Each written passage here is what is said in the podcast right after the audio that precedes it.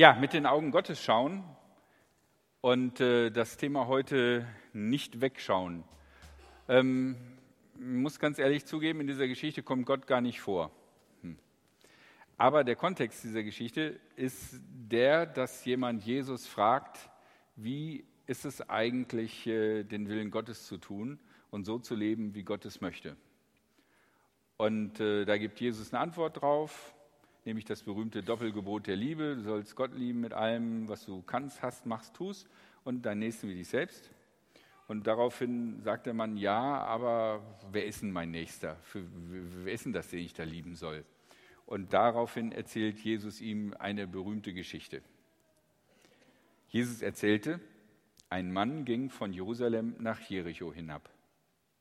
Unterwegs wurde er von den Räubern überfallen.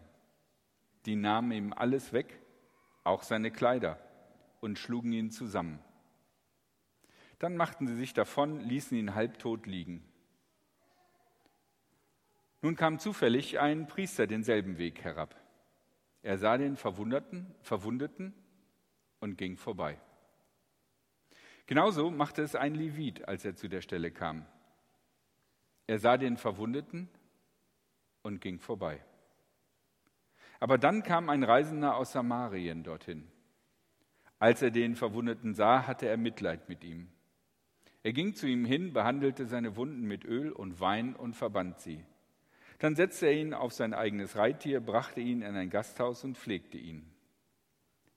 Am nächsten Tag holte er zwei Silberstücke hervor, gab sie dem Wirt und sagte, pflege den Verwundeten.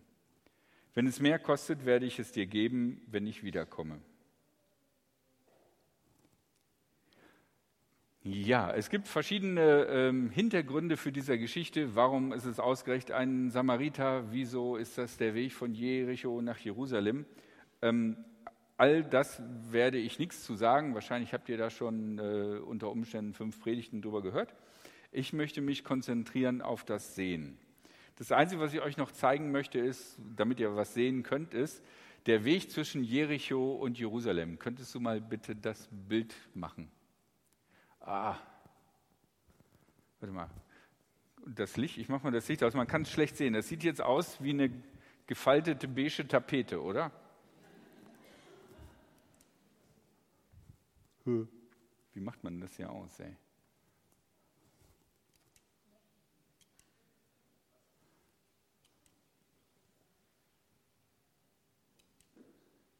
Ja. Nein! Ey, Pass auf, ich lasse jetzt die Finger weg davon. Ja, so. Also hier oben, weiter oben rechts ist Jericho, wo, wo der rote Nupsel, Google-Nupsel ist. Und da vorne links unten ist Jerusalem. Jerusalem ist natürlich deutlich größer geworden. Äh, zur Zeit Jesu war das natürlich massiv kleiner, äh, als es heutzutage ist. Das ist halt eine Aufnahme von heute. Ja, wäre auch schwierig, eine Aufnahme von vor 2000 Jahren zu kriegen. Aber ihr seht schon, das ist sehr gebirgig und da ist ein, ein großer Bereich zwischen Jerusalem und Jericho, wo einfach Wüste ist, knallgelbe Wüste. Das war vielleicht noch ein bisschen besser bewaldet damals, ähm, aber äh, das war eine unwirkliche Gegend. Und Jerusalem liegt relativ hoch und Jericho liegt im Jordantal relativ niedrig. Das sind ungefähr 1000 Höhenmeter die du zurücklegst. Also wenn du von Jerusalem nach Jericho gehst, geht es 1000 Meter ungefähr runter und andersrum rauf. Und es sind heutzutage ungefähr 25 Kilometer. Weiß nicht, ist vielleicht, ja, Schauensland ist niedriger, ne? oder wäre ungefähr so. Ne? Wenn du mit dem Fahrrad zum Schauensland hochfährst, dann weißt du ungefähr, was du da tust oder so.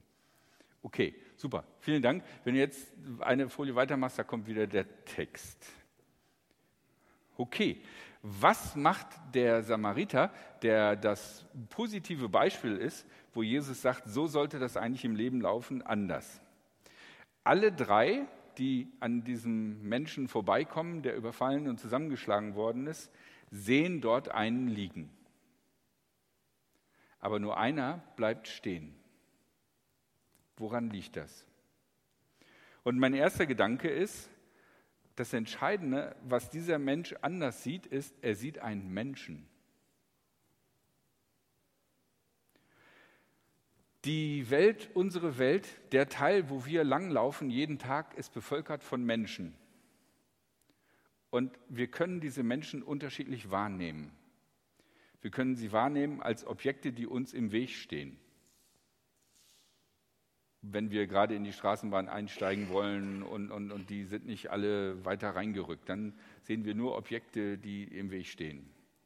Wenn ich mit dem Auto fahre, sehe ich Objekte auf zwei Rädern da lang radeln, die mich behindern in meiner freien Autoentfaltung.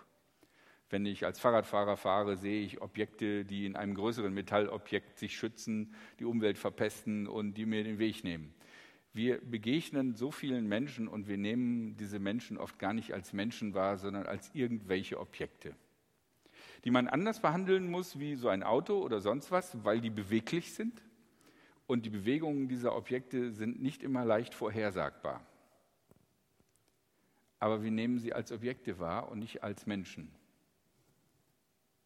Anders ist es nicht zu erklären, dass äh, wenn Leute heutzutage einen Verwundeten sehen, erstmal ihr Handy rauszücken und ein Video machen von, wie einer gerade verblutet und das dann erstmal hochladen.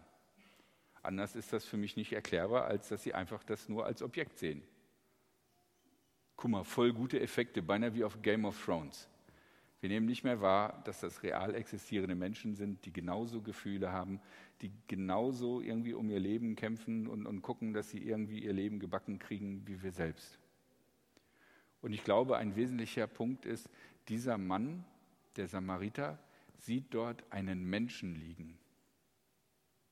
Und er kann nachfühlen, wie sich diesem Menschen, wie dieser Mensch sich gerade fühlt. zusammengeschlagen, ausgeraubt, nackt und blutend auf der Straße liegend. Mit den Augen Gottes sehen, so sehen, wie Gott möchte, dass wir die Welt sehen, bedeutet, in den anderen beweglichen Objekten mit der Temperatur 38 Grad Menschen zu sehen, die so sind wie wir, die genauso verletzlich sind, die, die, die all das haben, was wir haben, die genauso ihre Träume haben, die genauso ihre Hoffnungen haben. Und immer wenn Krieg in Ländern vorbereitet wird, und Krieg bricht nicht einfach aus, Krieg wird eigentlich immer vorbereitet, werden die, die zu töten sind, erstmal entmenschlicht nicht mehr als Menschen gesehen, sondern als Objekte, die im Weg stehen, die man vernichten kann. Das ist der Blickwinkel Gottes. Gott sieht uns als Menschen, als geliebte Kinder. Wenn wir so sehen wollen wie Gott, dann müssen wir Menschen als Menschen sehen. Der zweite Gedanke, er sieht nicht nur diesen Mann als einen Menschen wie ihn selbst, sondern er hat Gottes Prioritäten. Ich meine, zwischen Jericho und Jerusalem äh, äh, bleibst du nicht einfach stehen und machst Picknick, sondern das ist eine unwirkliche Gegend. Äh, es ist bekannt, dass es da Raubbanden gibt und so. Das ist alles sehr unübersehlich. Man kann sich schnell in, in die Halbwüste zurückziehen. Man ist weit weg nach damaliger Zeit von jedweder Jurisdiktion. Da will man nicht sein. Wenn man also auf, dem, auf der Straße angetroffen wird zwischen Jericho und Jerusalem, dann geht man nicht spazieren, dann hat man was vor, dann will man irgendwo hin. Und entweder ist der Priester und der Levit, zwei religiöse Menschen, sind die auf dem Weg nach Jerusalem, um dort im Tempel wahrscheinlich irgendwas zu machen, weil warum geht so jemand nach Jerusalem? Oder aber sie waren im Tempel und wollen jetzt nach Hause und sie wollen nicht aufgehalten werden, die müssen noch ankommen da. Diese Männer alle drei Männer haben etwas vor. Sie werden irgendwo erwartet. Sie können auch nicht anrufen und sagen, Schatz, ich komme später, sondern die, die, die müssen weiter. Es wird auch bald dunkel. Irgendwann wird es dunkel und dann wird es plötzlich dunkel und dann hängst du in der dunklen Halbwüste. Die haben Pläne. Einer von den dreien ist bereit, seine Pläne zu ändern. Ich glaube, dass das für uns auch so eine Sache ist. Wir machen einen Plan für unser Leben, zum Beispiel für den Tag heute. Wir klären für uns selber, was wir wann, wie, wo erledigen wollen oder was wir noch alles erledigen müssen. Und das wollen wir durchziehen. Das ist, wenn wir das nicht machen würden, würden wir auch ja auch unser Leben nicht gebacken kriegen. Aber die Frage ist, sind wir offen, dass unsere Pläne durch irgendein Ereignis umgeworfen werden und wir sozusagen in unserem Ablauf, von dem wir eigentlich denken, dass es das Richtige ist, unterbrechen und, und, und was anderes machen? Wenn wir irgendwo einen sehen, der Hilfe braucht, was denken wir als erstes? Der braucht Hilfe oder, oh, ich bin spät dran, ich würde gern helfen, aber ich muss los. Dieser Mann, dieser Samariter hat Gottes Prioritäten. Er ist bereit, seinen eigenen Willen, seine eigene Planung über den Haufen zu werfen für eine Sache, die größer und wichtiger ist und die jetzt einfach dran ist. Die war nicht geplant, die ist einfach passiert und jetzt ist sie dran. Wie sehr sind wir bereit, unsere Pläne, unsere, uh, unsere Abläufe, die wir in unserem Kopf haben, zu unterbrechen, um etwas anderes zu tun? Um Zeit zu haben für einen Menschen, um Zeit zu haben für etwas zu tun, was eigentlich getan werden muss. Das Dritte, was an diesem Mann auffällig ist, ich meine, okay, er leistet Erste Hilfe. Das war nach damaliger Zeit war das so der Standard der Erste Hilfe mit Wein und Öl irgendwie die Wunden zu reinigen und, und, und denen zu verbinden und den dann irgendwie irgendwo hinschaffen äh, in, in dieses nächste, in die nächste ähm, Wirtschaft. Also Wirtschaft klingt wie Kneipe, also in das nächste Hotel auch nicht. Wie nennt man das? In die nächste Herberge, ne? um, um den dahin zu bringen. Aber ich meine, das ist Erste Hilfe. Aber dann ist es doch auch gut, oder? Ich meine, wie, es jetzt dem, dem Mann die nächsten drei Tage geht und, und wer das bezahlt, die Rechnung und so, das ist doch eigentlich das Problem von diesem, von diesem Mann, der überfallen worden ist. Das ist doch nicht mehr Erste Hilfe. Das ist doch schon mehr. Und wieso macht er das? Und ich glaube, was Jesus hier kennzeichnen möchte, ist, dieser Mann gibt im Überfluss. Er gibt mehr als nur das Notwendigste. Er, gibt, er ist einfach bereit, mehr zu geben. Er ist nicht nur bereit zu sagen, okay, da ist ein Mann in schwieriger Situation, er kann sich selber nicht helfen. Ich sorge dafür, dass er versorgt wird, dass er erste Hilfe kriegt und bringe den zu der nächsten Stelle, wo er sozusagen alles weiter in die Hand nehmen kann, sondern er gibt viel mehr als nur das Notwendigste. Er gibt im Überfluss. Und ich glaube, auch das ist ein, eine Haltung Gottes, eine Sichtweise Gottes. Wir sind manchmal, wenn es um andere geht, sehr knauserig. Wenn es um uns geht, sind Kosten und Mühen manchmal kein Problem, aber wir sind manchmal knauserig mit anderen. Geld, Zeit, Aufwand und Mühe dieser Mann gibt mehr. Jesus gibt an einer anderen Stelle ein Zitat, wo, wo Jesus sagt, irgendwie, wenn dich jemand bittet, äh, zwei Kilometer mit ihm zu gehen, dann geh noch ein paar Kilometer mehr mit. Also sei nicht knickerig. Wir leben in viel, vieler Hinsicht in einer Gesellschaft, die geprägt ist von Knauserigkeit. Und wenn, ich weiß gar nicht, wer das ist, äh, Saturn oder so, Geiz ist geil propagiert und damit eine richtig gute Werbesache losgetreten hat, dann liegt das daran, dass sie da den Nerv von uns getroffen haben. Und es gibt eine ganze Reihe von Sachen, die in dieser Welt besser laufen könnten, wenn wir nicht so geizig wären, sondern wenn wir ein bisschen mehr geben würden.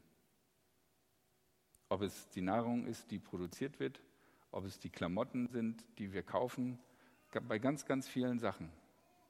Und es würde uns noch nicht mal ruinieren, aber es könnte uns deutlich vorwärts bringen wenn wir bei verschiedenen Dingen bereit wären, ein bisschen mehr zu geben. Jetzt möchte ich noch einen letzten Gedanken geben, der gegen das alles spricht, nämlich einen Gedanken, nicht mit Gottes Augen zu gucken. Das Interessante ist, Jesus wird gefragt, was ist das Richtige zu tun? Jesus erzählt diese Geschichte von dem Mann, der ähm, einen Menschen in der Not sieht, ihn als einen Menschen identifiziert, seine Routine unterbricht, ihm hilft und dann sogar mehr gibt, als nötig ist.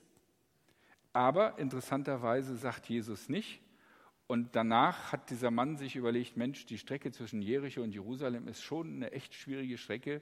Und jetzt habe ich zwar einem Mann geholfen, aber da gibt es ja immer wieder Überfälle. Da muss prinzipiell etwas gemacht sein. Das ist ein gesellschaftliches Problem, dass es Räuber gibt, die keine vernünftige Arbeit haben, dass es nicht genügend Polizei gibt. Wir müssen da irgendwie organisieren. Und ich glaube, manchmal wir heute, leben wir heute in einer Situation, dass wir bei ganz vielen Sachen sagen, boah, da kannst du sowieso nichts ändern. Ne, die Probleme der Welt sind so komplex und so schwierig und so, wenn ich da irgendwie so einen kleinen Titsch mache, das bringt doch gar nichts. Ähm, Jesus verlangt nicht oder legt nicht nahe in dieser Geschichte, dass der Samaritaner, äh, Samaritaner, danach noch irgendwie eine Organisation gründet, zum Beispiel den Arbeiter- und Samariterbund oder so, oder den Wanderer- und Samariterbund oder was weiß ich, sondern er sagt, da war ein ein bestimmter, konkreter Mensch in Not. Dieser Mann ist ihm begegnet und er hat sich seiner erbarmt und hat für ihn gehandelt. Er hat nicht gesagt, und danach hat er alle anderen Reisenden, die auch noch auf der Wegstrecke sein könnten, äh, beschützt und die Welt verändert. Das sind, glaube ich, Probleme, die wir als einzelne Personen gar nicht schaffen können, sondern die immer ein, ein, ein, ein größeres Konsortium brauchen, eine größere Menge von Menschen. Leute, die netzwerken können, Leute, die Blut sehen können, Leute, die, die, die helfen können, Leute, die Wissen haben, was man bei welcher Verletzung macht. Das ist eine andere Aufgabe. Das ist auch eine wichtige Aufgabe. Und je mehr wir als Menschen Verantwortung innerhalb unserer Gesellschaft haben oder einnehmen können, desto wichtiger ist diese Aufgabe. Deswegen ist es nicht nur wichtig, was wir als Individuen tun, sondern auch, dass wir uns engagieren in, in, in unserer Gesellschaft für Dinge, die gut und hilfreich sind. Dass man deswegen auch Wahlen wählen gehen sollte, sage ich jetzt gar nicht, sondern das habt ihr wahrscheinlich schon im Fernsehen und im Radio und im Internet tausendmal gehört. Ähm, deswegen spare ich mir das. Aber es ist wichtig zu sehen, Jesus lädt nicht die Not aller Überfallenen auf den Samariter und auf uns, sondern die konkrete Situation, die konkrete Person. Und ich glaube, das ist das, wie wir Menschen sehen sollten, in konkreten Situationen. Und für das andere brauchen wir Gruppen, die das übernehmen. Okay, das war meine Predigt. Das waren die drei Gedanken. Den Menschen im Menschen sehen, Gottes Prioritäten über die eigenen Prioritäten und Pläne stellen, nicht knauserig sein, und habt keine Angst, dass ihr die ganze Welt retten müsst. Es geht um konkrete Situationen. Und jetzt singen wir das Lied One Thing.